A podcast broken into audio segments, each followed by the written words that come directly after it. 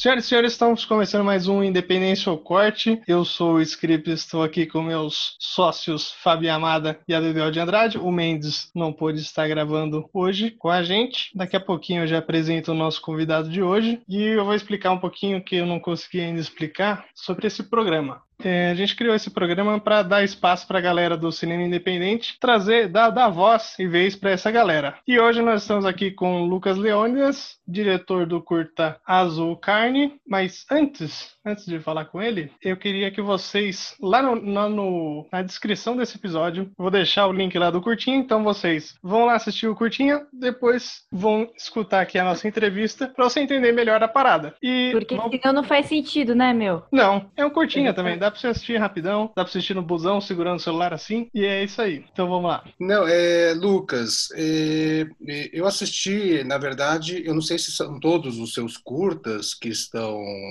que acabaram de serem produzidos tal. Eu assisti o Azul Carne e assisti aqueles menores, né? O Solamente é o Mar, Sabe de Miss Neblinas e aquele outro do quadro, o do Cangaceiro.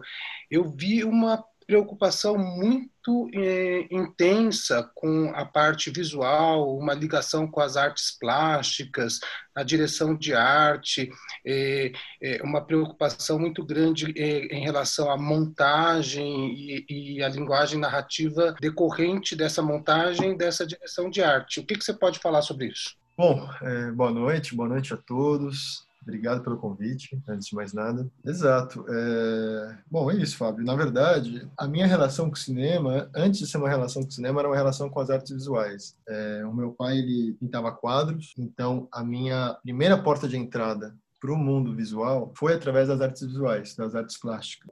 Então, quando eu comecei a me relacionar com o cinema, que na minha opinião foi até um pouco tardio, assim, eu não fui esse cinéfilo desde os 12 anos de idade, foi foi bem mais depois, foi é, através dessa, dessa questão visual, assim. Na verdade, eu nem eu nem estava interessado em, em, contar a história, não estava interessado em saber da história, eu ficava pirado no visual. E aí foi isso, assim. É, então eu comecei a ter uma relação, eu comecei a, a, a me descobrir cineasta, me descobrir diretor, cineasta é muito forte. Quando eu comecei a entender que eu queria relacionar as artes visuais, a, a questão das artes plásticas com o cinema no começo foi era uma coisa muito rígida assim então eu estava interessado muito na, na questão visual na estética e tal e fui deixando um pouco de lado a questão mais cinematográfica mesmo da linguagem no sentido mais amplo e aí com o passar do tempo eu fui me afrouxando e me permitindo ser mais do cinema e menos dessa dessa estética é, para definida ou, ou, pensada assim. Conforme eu fui entendendo melhor uh, o pensamento da imagem no cinema, eu fui me deixando, fui me permitindo, né? Entendi. É, é, os, os, eu não sei se eu não, eu não, vi a cronologia dos seus curtas, mas o, o, aqueles mais curtos realmente parece uma videoarte, né? É quase uma. Você está é filmando. É estética sobre o conteúdo, assim, né? Ele tem essa questão ali. Sim, é, mas, mas não, não, deixa de ser interessante porque passa uma emoção muito forte, uhum. né? É, apesar de você não ter um arco do personagem, de você não ter uma história para contar, fica a sensação de você estar tá vendo aquelas imagens e a conexão daquelas montagens. Eu, eu gostei de, de, de, daqueles curtas menores. Agora, eu queria que você me falasse um pouco mais da, da história do, do Azul Carne. A impressão que eu tive é de que é um rompimento de um relacionamento e que você quis ilustrar cada personagem através das cores e, e fica bem claro isso nos planos. Exatamente. É, o, o Azul Carne, ele, eu queria falar de término e queria falar de como as pessoas, é, vamos falar assim, pessoas não, né, mas os personagens lidam com o que, o que resta do outro na sua vida, né?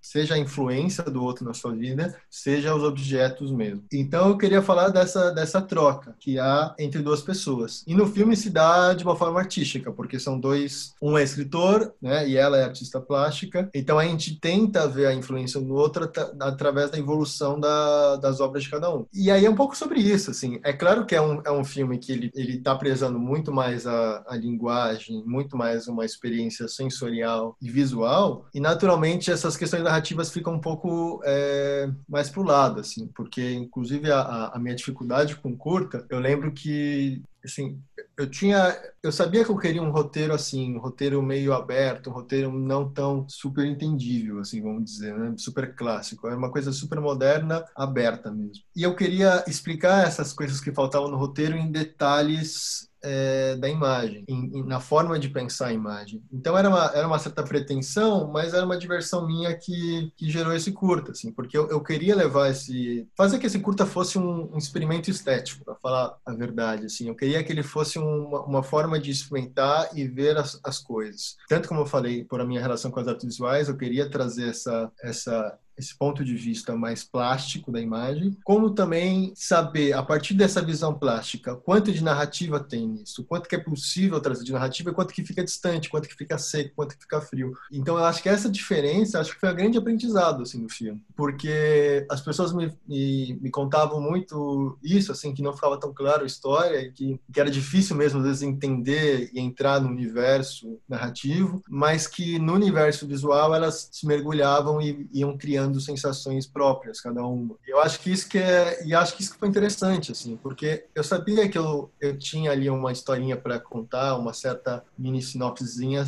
para seguir, mas eu não queria que isso fosse o filme. Eu queria que o filme fosse uma, uma experimentação visual que trouxesse sensações. Não no sentido. Não no sentido. No sentido é, basicamente isso, assim, né? Não no sentido tão narrativo, de repente, né? Que é, é não porque, porque, assim, tipo, quando eu vi o, o filme, eu pensei também no aspecto mais narrativo, porque é um pouco do que eu curto mais, assim, na parte de roteiros, etc. E, assim, eu, eu não cheguei numa conclusão das suas referências, por exemplo. Eu até pensei no Milan Kundera, com a insustentável leveza do ser, por ser a coisa do, dessa mistura, né, do, dessas personagens tão marcantes, esse lance que você trouxe é, da sensualidade, de certa forma, uma coisa mais enigmática. Mas eu queria saber um pouco das suas referências sem ser a própria estética, assim. Se você chegou e pensou em alguma coisa, tipo, sei lá, algum livro, Lolita, não sei, entendeu? Alguma coisa que te trouxesse um pouco dessas histórias que você contou. Ou foi uma coisa mais pessoal, de repente, também pode ser, né? Posso posso, só complementar a pergunta da Bebel? Eu, eu tive a sensação, vendo o, o, o, curta, de que tinha alguma coisa do Peter Greenaway, com, com cada ambiente tendo a sua cor, é, a influência das cores dentro do, do de cada cenário, é, algum, alguns planos onde tudo era da mesma cor. Eu pensei no ladrão, cozinheiro, sua mulher e seu amante. Não sei se tem alguma coisa a ver. Com certeza, acertou. como, como, é o cozinheiro, a mulher e a amante, é isso, né? Exato. Quando eu vi esse filme foi muito libertador para mim, assim, porque eu lembro que ele tinha uma relação com a cor muito legal. Eu lembro especificamente daquela cena do banheiro, que é um banheiro completamente branco, mas tinha uma parte ali que era vermelha, e estava iluminada ali de vermelho, sabe sei lá por quê. E era esse tipo de sensa de experimento, vamos é. falar assim, sem, sabe, meio nonsense, meio uma estética meio ali não explicada, que, que eu estava interessado. Então, com certeza, esse foi um dos filmes, até porque ele tem uma, uma, certa, uma certa coisa do teatro, ele tem o um uso dos personagens ali, parece que os personagens, eles trabalham para a imagem. E eu estava querendo buscar isso, assim, eu estava querendo buscar... É, para justamente para tirar essa, esse foco da narrativa um pouco. E, mas assim, eu tinha o curta, ele nasceu, foi engraçado, porque ele nasceu de um sonho, assim. Eu sonhei com uma cena e, inclusive, o ator dessa cena do meu sonho era o ator do The Mood for Love, aquele ator que trabalha com o Walker White. E aí eu acordei, eu fiz um storyboard, assim, desse, desse sonho. E aí, desse storyboard, eu escrevi o roteiro. Mas não tem nada a ver, assim. Mas surgiu daí a ideia. E hoje eu acho que tem a ver com a, a separação dos meus pais, esse filme. Assim, não, não que seja sobre isso, mas lá no meu inconsciente talvez seja, seja sobre isso. Mas enfim, eu também é, eu tive muitas assim, referências não só assim visuais, porque eu acho que eu tentava adaptar muito bem a câmera ao, ao, lugar e ao momento. Então, por exemplo, a gente tinha locações que a gente já conhecia. Eu lembro que quando eu, quando eu fui visitar as locações que eu tinha, eu já eu já armava o plano, assim, eu já tirava a foto como que o plano ia ser, porque eu queria basear um pouco a estética e o pensamento visual a partir da locação mesmo, a partir do espaço. Então, as referências visuais, as referências cinematográficas que eu fui ter eram mais como uma, uma ferramenta de me permitir e de me libertar emocionalmente e profissionalmente, vamos falar assim, é, das amarras que a gente se coloca no mundo do cinema, porque, enfim, é, é natural e, e, e, tudo bem, assim, não é também. Então, por exemplo, aí naquela época eu lembro que eu tinha, eu adorava muito Jodorowsky, eu gostava muito do, do Jacques Tati, que eram pessoas que tinham pensamento plástico sobre a imagem, tinham pensamento de fazer algo visual como o próprio argumento, assim. Claro que o Jodorowsky e o Jacques Tati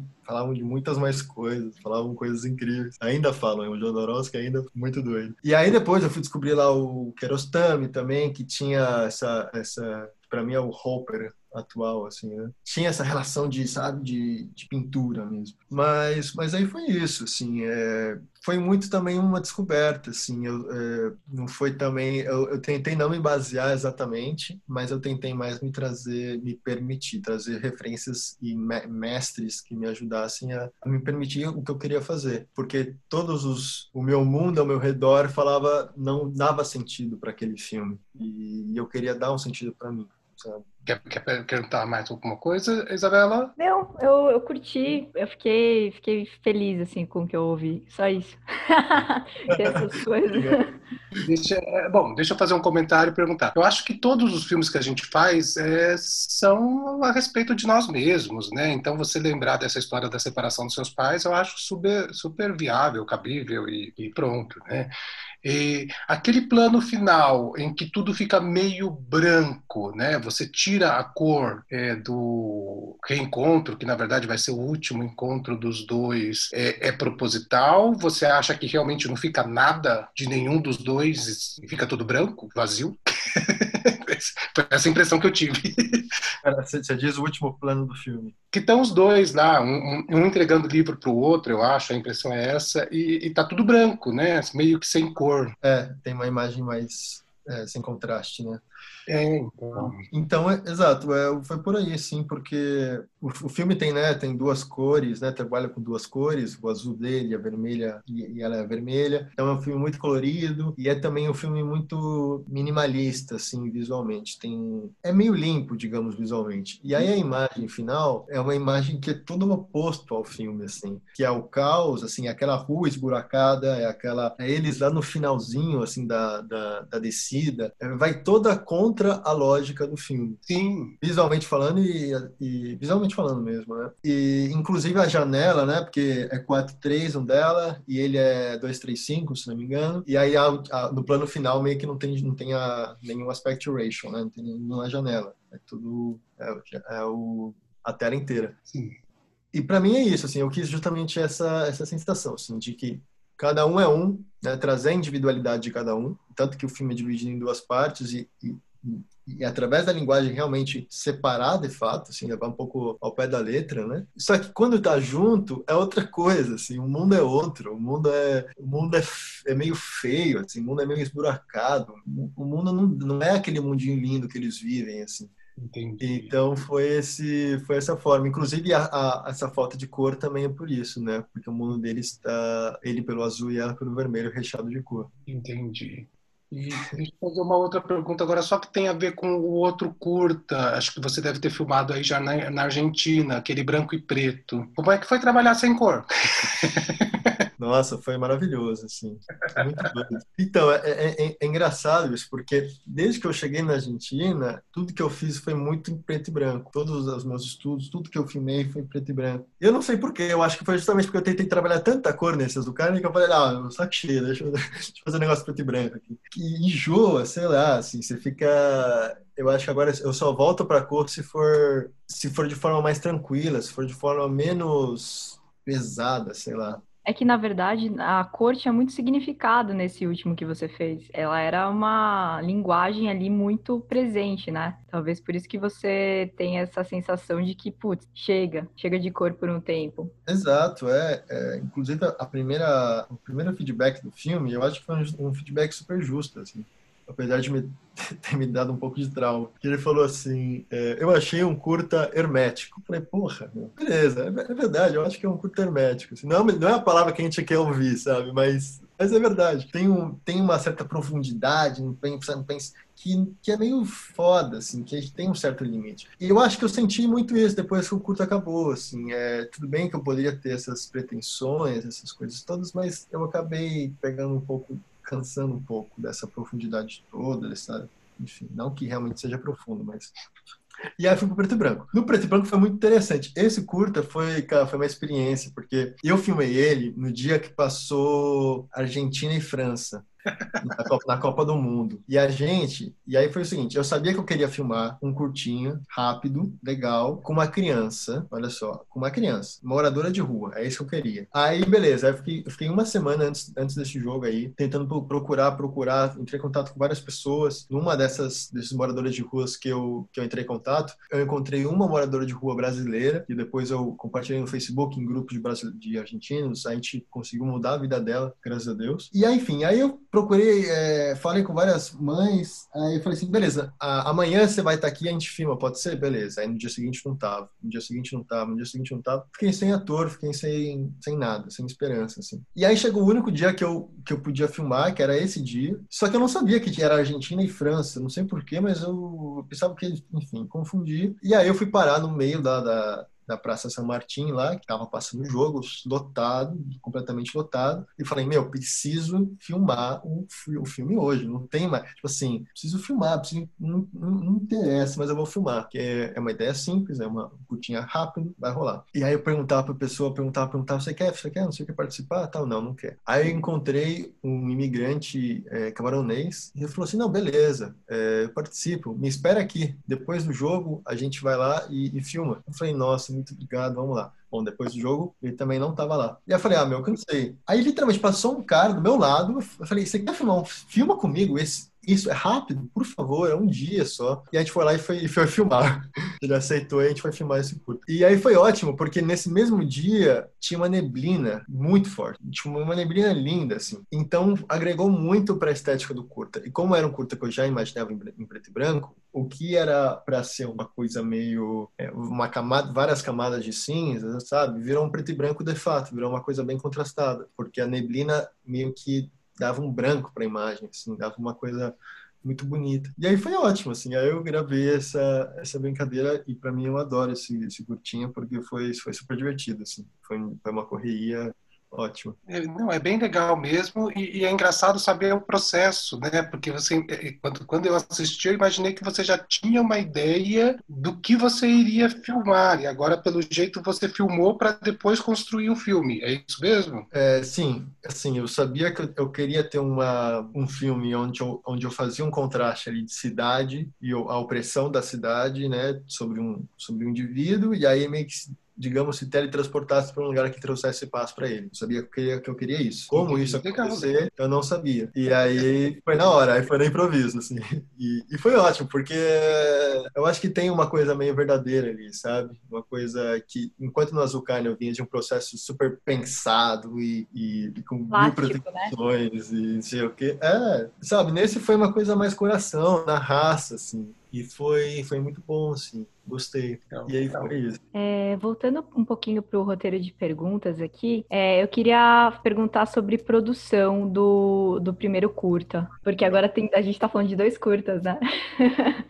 Mas vamos falar da produção do, do Azul Carne e depois a gente, se você quiser falar, você já falou um pouco da produção né, desse da Argentina, mas eu gostaria de saber da produção do, do Azul Carne. Eu sei que o Scripa participou também. E aí eu queria, queria que você me contasse assim, como é que foi, tipo, da onde veio essa galera é, e como que você conseguiu fazer acontecer. Bem, é, o pessoal era a grande maioria lá da IC, da Academia Internacional do Cinema né, onde eu estudei. Então eram pessoas que eu, que eu já conhecia, pessoas que eu confiava, pessoas maravilhosas que eu, que eu, que eu amo até hoje.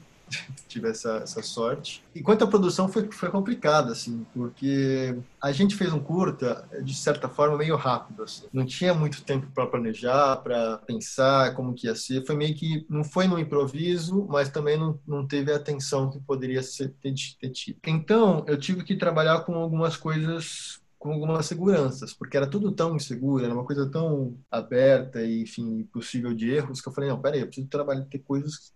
E aí foi que eu consegui, é, falei assim, quais são as locações, pelo menos, que eu tenho aqui, que eu consigo, que eu sei que eu consigo. E aí a gente foi atrás das locações primeiro e já garantiu as locações. Depois, e aí é claro, eu já fui pensando curta, toda essa questão visual que eu falei, a partir um pouco do espaço que eu tinha. E aí depois foi, o problema, foi a questão do casting, da, de, de decidir os atores, que também foi complicadíssimo, porque a, assim, a gente fez um casting assim, virtual e tal, recebi milhares de e-mails, sei o que, entrei em contato com o pessoal. E depois, assim, de um tempo, eu encontrei a Lu, que é a protagonista do filme, pessoa maravilhosa, amo ela. E aí tive a sorte de encontrar ela e foi realmente assim, um processo natural de de seleção. Com o Daniel, já não. É, a gente não encontrou ator. A gente, cara, não, não encontrava, assim, sei lá, porque ah, deu problema, não sei, mil, mil razões. E aí chegou na filmagem, a gente não tinha ator. E a gente filmou a primeira parte dela. Aí, beleza. E aí chegou no. Eu falei assim, meu, ferrou, cara, não tem, não tem ator. E já começou a filmar.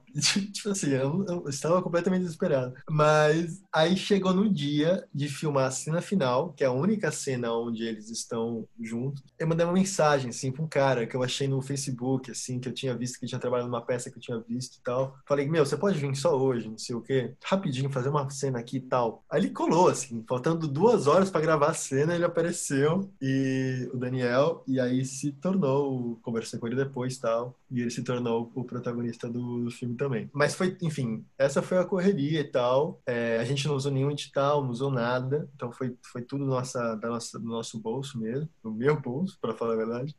Teve um produtor executivo nesse curtinha? Eu não. É, é deixa, eu, deixa eu dar a ficha técnica inteira aqui antes, pode ser? É, ah, primeiro eu começar com o elenco: Luana Jimenez, Daniel Cardoso, Luiz Almeida, Suia Legaspi. Direção e roteiro: Lucas Leônidas. Direção de fotografia: Leonardo Rola e o Mike Anielievich, um glorioso Mike. Uh, direção de arte: Raíssa Fernandes. Direção de produção: Bruna Sanches e William Capone. Produção executiva, é que você perguntou: Bruna Sanches. Primeiro assistente de fotografia: Breno Carvalho. Segundo assistente: Bruno Moya assistente de produção Gabriel Manso e Fábio Nassar, assistente de direção Vitor Guima, assistente de arte Beatriz Piffer, arte gráfica Flávia Hashimoto, maquiadora Maria Angélica Speca, som script, assistente de som Felipe Mendes, mixagem de som Rafael Maiolino, finalização Zumbi, Zumbi Post. E aí fala um pouquinho então da produção de produção executiva. Exato, é, a executiva foi com a Bruna, né? É, a gente, enfim, foi um investimento meu e aí eu dei na mão da Bruna, assim. A gente, eu não conhecia a Bruna, a gente conheceu nesse projeto e foi bem massa, assim. Mas, mas foi uma correria, porque ela entrou bem no meio do processo.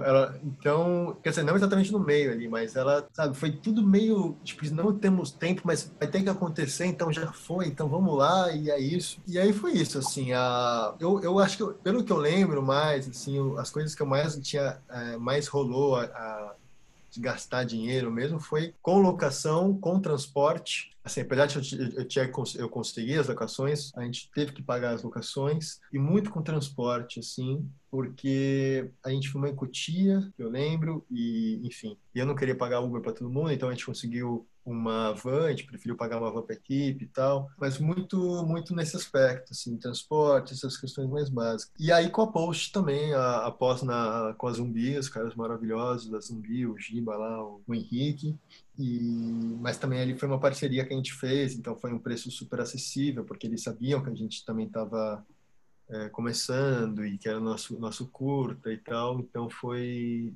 uma relação criada também. Legal. É, eu, eu tava tentando lembrar aqui como é que eu fui parar no, no, no curta. Eu acho que foi o seguinte, eu, eu fiz um curso na IC, aproveitar e pedir um paga nós da, da IC, se quiser patrocinar nosso podcast, estamos aceitando. Eu fiz um curso de som na IC, e aí no final do curso rolou um e-mail do tipo algumas críticas, sugestões, alguma coisa, e eu mandei a sugestão de que poderia rolar uma integração com os outros cursos e tal, pra a gente, do, que eu tinha feito curso de som, ajudar o curtinha dessa galera. Aí a Bia, na época, me mandou um e-mail e eu fui ajudar no curtinha do Marco Aurélio, outro que a gente vai entrevistar em breve. E aí, por conhecer a Bia, acho que ela me chamou para esse projeto também. Cheguei lá na IC, esperando aparecer um rapaz. Um rapaz ficava andando de um lado pro outro. Ah, deve ser esse aqui, deve ser o diretor. E era a figurinha do seu Lucas Leônidas. Foi, foi... né? Imagina. O Skip é a, melhor, é a melhor pessoa de set que eu conheci na minha vida. É, ele é sério, né? Ele é, ele é muito. É unanimidade, assim. Não tem ele é muito pessoa... sério. Se a, pessoa, é muito... se a pessoa critica o script, assim, vocês não confiam nessa. Agradecer os elogios aí. É, mas é, sei lá, uma parada que eu tenho mesmo, assim, de ser proativo no set, de querer fazer a parada rolar e de eu tô me divertindo no set. Eu não tô fazendo, não tô fazendo obrigação e tal. Tá me divertindo no, no set lá. Apesar de, claro, a gente faz na broderagem, foi muito legal a experiência, a broderagem que acaba rolando, né? Conheci o, o Leônidas, o Lucas, o Mike, que, que a gente conhece também, no Curtinha. Pois é, depois a gente, a gente fez o do Léo também, que foi o fotógrafo do filme o, junto com o Mike, grande Mike. É, e aí depois a gente fez junto também o Peregrino de Cata, de Catabranca, que foi que foi assistente de direção do Léo. Enfim, isso foi muito massa também, porque o Léo, ele foi o fotógrafo desse filme e depois eu fui assistente de direção dele, porque é, eu não fui fotógrafo porque ele não confiava em mim. e porque o, não, porque também o Will, que foi fotógrafo, que é um grande, grandíssimo fotógrafo. E aí foi massa, assim, porque o, o Peregrino passou aí, foi pro Walter agora, né? O, o canal de terror famosão no YouTube. Então foi, foi uma parceria muito grande também que começou aí também nesse filme. Eu acho que todo curta é isso, é uma oportunidade de parcerias. A gente acha que, que, é, que sabe, é um favor, às vezes, que às vezes é só uma broderagem mesmo, mas acaba rolando uma. Imagina, depois desses anos a gente está aqui conversando sobre ele. Então acaba rolando mesmo parcerias e alianças muito bacanas, assim, com que, que nascem dessa, desse improviso, sabe? É, exatamente. É, que a pessoa tá ali para cumprir, assim, para ajudar, mas no fundo não, vira um negócio forte, assim, é muito louco. É, fica a dica aí pra galera que quiser começar no cinema independente, você achar alguém começar a fazer uns curtinhas, trabalhar na broderagem mesmo, que pode virar grandes coisas aí. Bom, eu vou perguntar, vou interromper um pouquinho, vou perguntar. Ixi, deixa eu tirar só o celular. Nossa, agora. É, desculpa.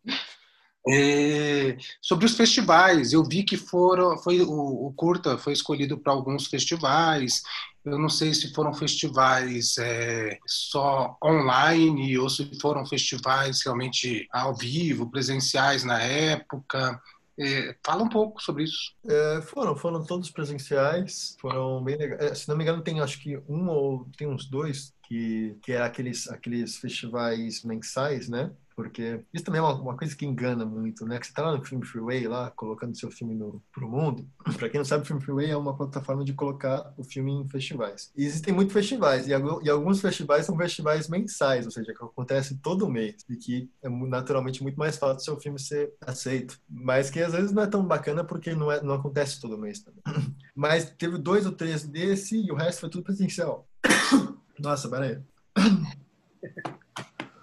Olha o Covid.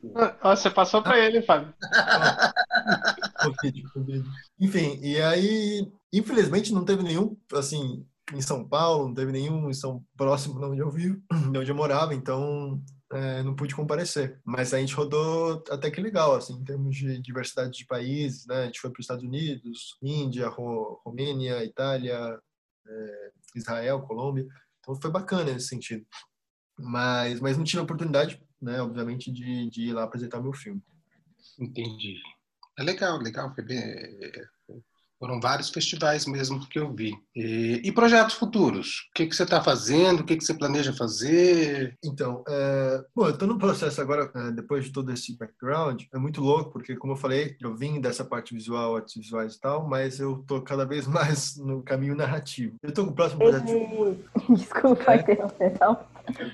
Mas é muito interessante isso, porque na verdade, eu acho que eu acho que é muito importante ter em conta isso, que a forma como você entra, vamos falar, e como se você se interessa, como você descobre o cinema, é muito mais uma forma de você se relacionar com o cinema do que exatamente a forma que vai te definir, assim. Porque senão a gente acha que a, a gente começa um pouco a julgar ou a antecipar como nós somos, sabe? Quando na verdade a gente está sendo apenas uma fase, às vezes. É claro que eu nunca vou deixar esse meu lado visual forte, mas nesse momento eu estou interessado em fazer um curta mais narrativo. Eu estou com um projeto chamado TOS, é, TOS em português, que está para produção já. A gente quer filmar ele no ano que vem. É a história de quatro moleques quatro moleques que, enfim, então eles tentam fumar cigarros, né? Porque eles estão meio com tédio. Então tem uma missão aí para conseguir o cigarro, não sei o que, rola umas competições entre eles. Em uma dessas competições eles se desafiam a entrar num clube de natação. E aí a segunda parte do filme é eles entrando nesse clube de natação, mas quando eles conseguem finalmente entrar na piscina, tem um acidente. É, um dos moleques tem um, um com ataque de asma. Só que nesse ataque de asma é a oportunidade para um dos personagens revelar o amor que ele sente por outro. Então é novamente uma. Eu falo um pouco do amor novamente, mas agora de uma forma mais romântica. Assim, eu falo é, é a história de amor de dois moleques dentro de um grupo aí de, de, de moleques. Enfim, e aí é isso. Assim, eu tô com esse projeto e agora eu tenho um processo justamente de financiação. Aconteceu uma coisa muito interessante que, pelo fato da gente estar numa quarentena, os pitchings, o, existem né, os, o, as plataformas de pitching para que que para quem não conhece, que basicamente você vai lá apresentar o seu projeto, você faz como se fosse um TED Talk, né? Tenta vender o seu projeto para produtores. E normalmente isso é pessoal, é pessoalmente. Você tem que ir até lá, até, as, até os países, até os lugares, etc. E tal. Como isso, como teve a pandemia, aconteceram muitos pitchings virtuais. E eu participei de um recentemente, de um festival de Portugal chamado FASH, New Directors, New Films, onde eu participei tentei vender lá meu projeto. E aí foi massa, assim, porque foi uma experiência foda, sabe? Porque foi tudo em inglês, então complicado você ter que vender seu peixe em inglês. Mas foi ótimo porque porque foi meu, minha, minha primeira tentativa assim de, de participar de um pitching, assim, de e isso só aconteceu por conta da pandemia, por conta de eu não precisar ir lá e fazer tudo por Zoom, porque normalmente eu seria tudo pessoalmente, ou seja, eu teria que ir até Espinho uma cidade no meio de Portugal, para tentar vender meu, meu peixe. E aí, nesse processo, é, entrei em contato com vender, tentar vender meu peixe, acabei não ganhando, mas entrei em contato com, com dois produtores e tô vendo aí como, como vai ser a, financia, a financiação, como a gente vai conseguir grana e para tentar filmar ano que vem. Mas, mas, mas vai ter curta sim, vai ter curta e vai ser espanhol. Então vai ser um desafio da porra, porque. Vai filmar aí na Argentina? É, vou filmar aqui. Então, assim, vai filmar criança, que já é assim, complicado, e, e dirigir em espanhol. Então, meu amigo, eu não sei como vai ser, mas eu tô, já me meti nessa, então já foi. o Scripa perguntou se vai ser na Argentina, então eu aproveito para fazer a última pergunta aí. Como que tá rolando para você esse lance de estar tá morando na Argentina? Como é que você enxerga é, as possibilidades daí, o cinema daí? Como que isso te influencia? Se influencia ou não influencia? Você foi para estudar cinema? Como é que foi? Sim, é, eu vim para cá para estudar cinema na Universidade del Cine é uma faculdade de, de, cinema. Acabei saindo da faculdade, né, por fatores, mil fatores, na verdade, mas porque, na verdade, não, não, achava que valia a pena. Não a faculdade em si, porque a faculdade é ótima, mas porque eu achava que eu podia, enfim, ir para o cinema de outras maneiras, aproveitar uhum. meu tempo de outras maneiras. A faculdade foi ótima porque eu participei de muitos projetos, trabalhei muito como diretor de fotografia, filmei muito e estive muitos sets, porque tem muito movimento, faculdade, né, então eu recomendo muito estudar cinema, não para você saber sobre cinema, mas para você filmar e se movimentar e ter experiência experiência de set, que eu acho que é muito importante. E ainda mais em outro idioma. No meu caso, foi ótimo para pegar o idioma e tal. E agora é, eu tô nessa, assim, de montar minha produtora aqui. A gente tá armando, tô armando duas produtoras com meus amigos e para filmar nossos curtos. Mas a Argentina, para mim, é, foi muito massa por vários pontos de vista, assim. Primeiro porque é, é meio que a sensação que me dá é que é possível mapear e visualizar um pouco o cinema aqui. Enquanto a sensação que eu tive pessoalmente no, em São Paulo, para não falar Brasil, porque Brasil tem vários Brasis, é que é muito difícil. Assim. Em São Paulo parece que é, é tudo infinito, assim, que a cidade não acaba, e tem muita gente trabalhando com isso, mas ao mesmo tempo parece que você não conhece ninguém ao mesmo tempo que você conhece um cara ali, outro ali, as pessoas são acessíveis, as pessoas também não são acessíveis, as pessoas vão para os mesmos lugares, mas você nunca encontra elas lá. É uma coisa muito complicada de entender São Paulo. Eu não conseguia me localizar lá exatamente, justamente porque, por essa sensação de megalópole. Talvez em outras cidades, tipo, acho que até mesmo Rio, é muito mais tranquilo, assim, você sabe que as pessoas se conhecem, que é uma coisa mais fechada mesmo e tal. E eu acho que em Buenos Aires tem tudo que uma cidade grande tem, mas tem essa sensação de, de, de menor, assim, de ser possível, de ser, de você conseguir conhecer, de você conseguir entender como funciona. Isso é ótimo, por quê? Porque a Argentina, ela tem muito, aqui tem muito imigrante. Então eu vou na, eu vou na verduraria comprar uma, uma alface e o cara que me vende é um colombiano. Aí, sei lá, aí eu volto, passo no supermercado, vai eu encontro na fila um, um peruano. Então, assim, você está constantemente com várias culturas da América Latina. É uma coisa muito comum. E, naturalmente, o cinema daqui também é assim. Então, você começa, eu comecei a ter muito contato com pessoas da América Latina e, naturalmente, com filmografias dessa, desse, desses países e com maneiras de pensar diferentes. E, e, e tudo de uma forma muito centralizada, porque Buenos Aires, assim, né? Uh, Buenos Aires é o portenho, né? Que é o cara que nasceu em Buenos Aires, ele tem uma arrogância que ele acha que a Argentina é Buenos Aires, basicamente isso.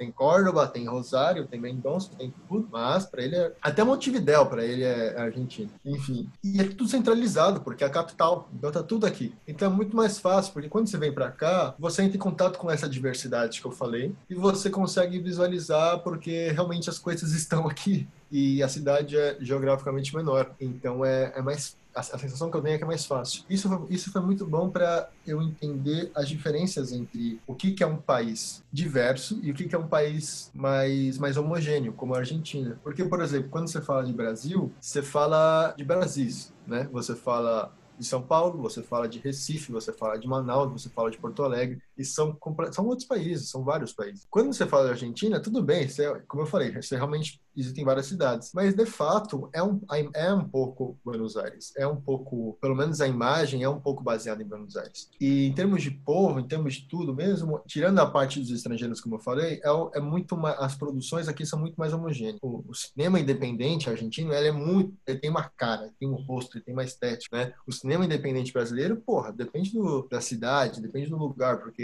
é muito diverso e é muito incrível. Então, uma coisa que foi muito massa na Argentina, que foi assim, por mais que eu, tinha, eu tivesse a sensação de estar num lugar diverso por conta dos imigrantes, ao mesmo tempo eu sabia que isso aqui era um, é, eu sei que isso aqui é um lugar completamente homogêneo é, em termos de povo mesmo, em termos de cultura. E isso me fez muito, me fez valorizar muito uh, o nosso país, porque eu acho, eu é, quer, dizer, só posso falar por mim, né? Mas eu, eu acho mesmo que o brasileiro, ele vê a sua diversidade como algo bom, mas ele vê também como um certo problema de identidade, assim, sabe? Ele tá sempre se questionando o que, que é o Brasil, assim, que é, um, que é uma questão ali da, né, da década de 60, até antes, assim, semana de 22, enfim. Mas parece que há um questionamento do que, que é Brasil, quando o Brasil são os Brasis. E se for para falar de política, assim, é meio óbvio, mas em termos de cinema, a gente não entende o quanto essa diversidade é rica. Por quê? Porque a gente não sabe o que é não estar num país em que as, a filmografia é parecida, em que, a, em, em que as, o povo mesmo é muito mais homogêneo. Então, foi muito legal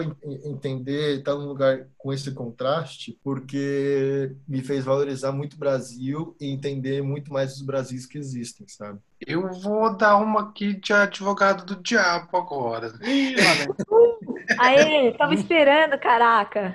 É, eu concordo plenamente com você, com tudo que você acabou de falar, da filmografia argentina ser mais homogênea, de ser uma coisa com uma cara só.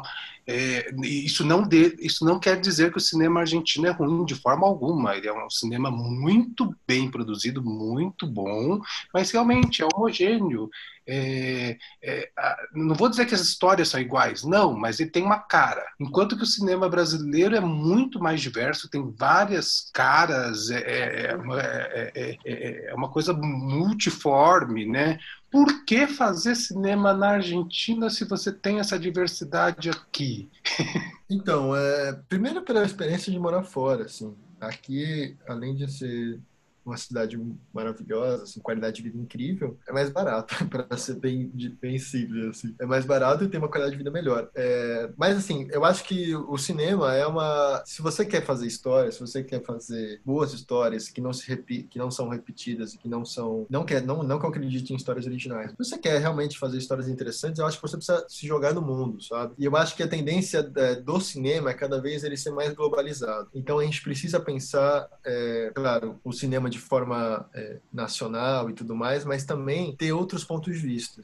E eu acho que me interessava muito pelo ponto de vista da América Latina, porque através do ponto de vista da América Latina, do que, que é o cinema latino-americano, do que, que é o cinema latino-americano mesmo, eu, eu, eu sabia que eu ia entender o que, que era o cinema brasileiro. E eu acho que eu me interessei muito por isso. Então eu vim para um lugar que tem a sua filmografia, que tem um cinema forte, etc e tal, diferente, sei lá, por exemplo, de um país onde, sei lá, Bolívia, por exemplo, tem uma filmografia muito menor. É, eu vim para um, um país onde eu pudesse entender o cinema deles, mas também é um lugar onde eu pudesse entender entender o meu cinema. E eu acho que isso não aconteceria em outro lugar, porque a Argentina tem uma relação muito forte com o Brasil. Então, a, e ela é muito influenciada pelo Brasil. A gente não faz a mínima ideia, assim, de como eles adoram a gente e de como a gente influencia ele. Então, eu acho muito massa, assim. E, e eu lembro que eu, antes de vir para cá, assim, quer dizer, ainda tenho isso, né? Eu tinha um discurso muito do Glauber, assim, nessa coisa anti-imperialista, muito forte. E foi muito interessante porque eu lembro de um amigo paraguaio que ele falou assim para mim, cara, é, eu, eu era o cara antes dos Estados Unidos, né? Ele falou assim para mim, cara, o Brasil é os Estados Unidos da América Latina. Ele meio que imperializa os outros países. E eu não fazia noção. De... E eu falei, ah, como assim e tal? E aí ele foi me explicando, assim, eu fui entendendo. É, a nossa música, cara,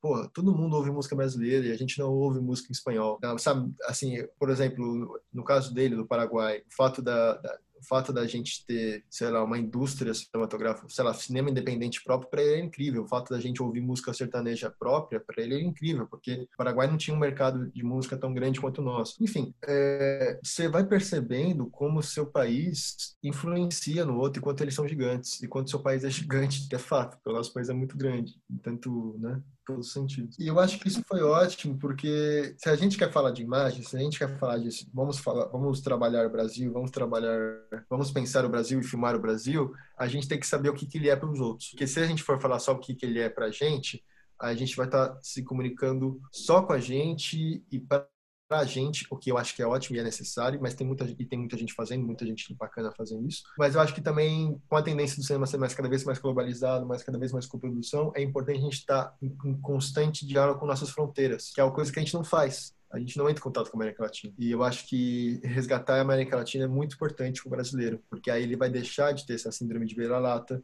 ele vai deixar de ter esse sentimento de isolamento, de, ah, eu falo português e ninguém me entende, e aí naturalmente ele vai, ele vai copiar o americano, ele vai copiar o europeu. Ele deixa de ser uma, ele deixa de, ele começa a se entender e naturalmente começa a se, a se ponderar no momento que ele começa a se comunicar com a América Latina. E eu acho que eu vim entender um pouco isso também. Interessante. Gostei, gostei bastante da resposta. Você quis ter uma visão de fora. É, eu concordo vezes... bastante com essa questão aí. Eu acho que a gente muito nós do Brasil aqui, a gente às vezes sabe mais do que está acontecendo na, nos Estados Unidos, na Europa, do que está acontecendo no, no Uruguai, na, na, Argentina, em várias tá. questões, né? Eu acho que até uma, uma coisa assim que os, a gente tem, por exemplo, até no turismo, né? O brasileiro muitas vezes vai para outros lugares, nos Estados Unidos, para a Europa, e tem aqui Uruguai, Chile, Argentina, tem vários lugares muito bons para o turismo, e eu acho que não, o brasileiro ainda não, não entendeu isso. Pois é, nossa, meu, aqui na Argentina, cada lugar maravilhoso, assim. Não, e assim, e são lugares acessíveis, sabe? E aí, e aí, e aí você percebe, você, sei lá, deserto de sal na Bolívia, assim, um lugar assim incrível. Uhum, é, muito lindo. Você percebe que é uma questão imagética mesmo, é uma questão de falta imaginário para o povo brasileiro ter desejo de ir para esses lugares, ter desejo de conhecer essas culturas. E eu acho que o cinema é a ferramenta de criação de imaginário, sabe? Então é, é importante a gente estar tá pensando não só no cinema brasileiro, mas no cinema América da América Latina, cinema latino, porque não só é assim que eles, os caras lá de fora vê a gente, mas também para a gente estar se comunicando, cara, porque a gente, a gente se comunica muito pouco. A gente se comunica com a Argentina, para falar a verdade. O Chile, então, talvez, ó, também. Chile um pouco, sim. E o México também, que se identifica com a gente. Mas assim, é... aí eu, eu tenho uma visão um pouco diferente também do que você fala. Eu nem sei se o brasileiro ele não tem o interesse necessariamente. Eu acho que tem muita gente que tem o interesse de, de conhecer outros lugares. Eu acredito que aí a gente está falando um pouco da elite, né? Mais da elite cinematográfica, que é a elite. É, muita gente já conhece, assim, mas, mas o ponto não é nem conhecer, é saber enxergar, né? Porque você pode fazer uma viagem para ir para Buenos Aires e você pode querer vivenciar Buenos Aires. E vivenciar Buenos Aires tem a ver com cinema, na minha concepção. Ele, ele foge daquela coisa turística, ele foge daquela ideia superficial das coisas mesmo. Então eu entendo muito, assim, tipo, o que você foi buscar. É, eu acredito que eu já, já tive essa oportunidade de fazer algo parecido e eu não aproveitei na época. E eu acredito que, assim, tipo, é uma, é uma outra visão de tudo, né? Que você acaba tendo, assim. Total, total, assim. É, de fato, assim, é, é difícil, né? Falar, falar pelos brasileiros todos, mas, mas é isso, assim. É, eu também acho. Na verdade, eu não acho que o brasileiro não tem desejo, assim, na América Latina, né? Uhum. Mas eu acho que ele não, ele não se localiza na América Latina, ele não se vê refletido na América Latina, sabe? Eu acho que ele usa, a, quando a gente fala de América Latina, a gente fala muito mais para exaltar o Brasil, quase como uma forma de encontrar o Brasil Brasil do que propriamente do que encontrar a América Latina. Então, sei lá, assim, até talvez role realmente muito desejo, mas é, em termos de consumo, né, principalmente em cons consumo audiovisual, a gente está muito ainda. E eu falo, Estados eu me incluo nisso também, né? Uhum. Estados Unidos e Europa, né? Sempre. Então, foi isso aí. Falamos aqui com o Lucas Leônidas. Curta, faz aquele. Você já sabe a rotina, né? Curtir, nosso, é, seguir a gente no Spotify, no Instagram, Facebook, dar uma olhadinha no nosso blog. O que, tudo que o Leônidas citou, ele vai estar tá na, ou na descrição do Spotify ou na descrição do blog. Muito obrigado, Leônidas. Quer dar um recadinho final? Bom, é, não, queria agradecer, primeiramente, a oportunidade. É, eu acho que é muito massa a gente falar de cinema, cinema independente, não só em termos de produção, enfim, mas pensar mesmo, enfim, de forma a, a, aberta e tudo mais. Acho que é importante a gente ver o cinema independente como, uma, como pessoas mesmo, e não só como a alternativa ao cinema comercial, etc. Eu acho que esse é um espaço para a gente humanizar mais, assim, esse mercado e esse mundo assim que, que tende a nos isolar às vezes parece, mas, mas é isso. Obrigado, gente. Que isso, a gente que agradece. Voto sempre aí. Se quiser, tiver algum projeto de, sei lá, financiamento coletivo ou algum próximo filme que se sai em festival, alguma coisa, volta aqui, troca ideia com a gente. E as uhum. portas do apartamento 406 estão sempre abertas para você. É isso aí. Falou! Parabéns! Falou, obrigada. Obrigado, gente.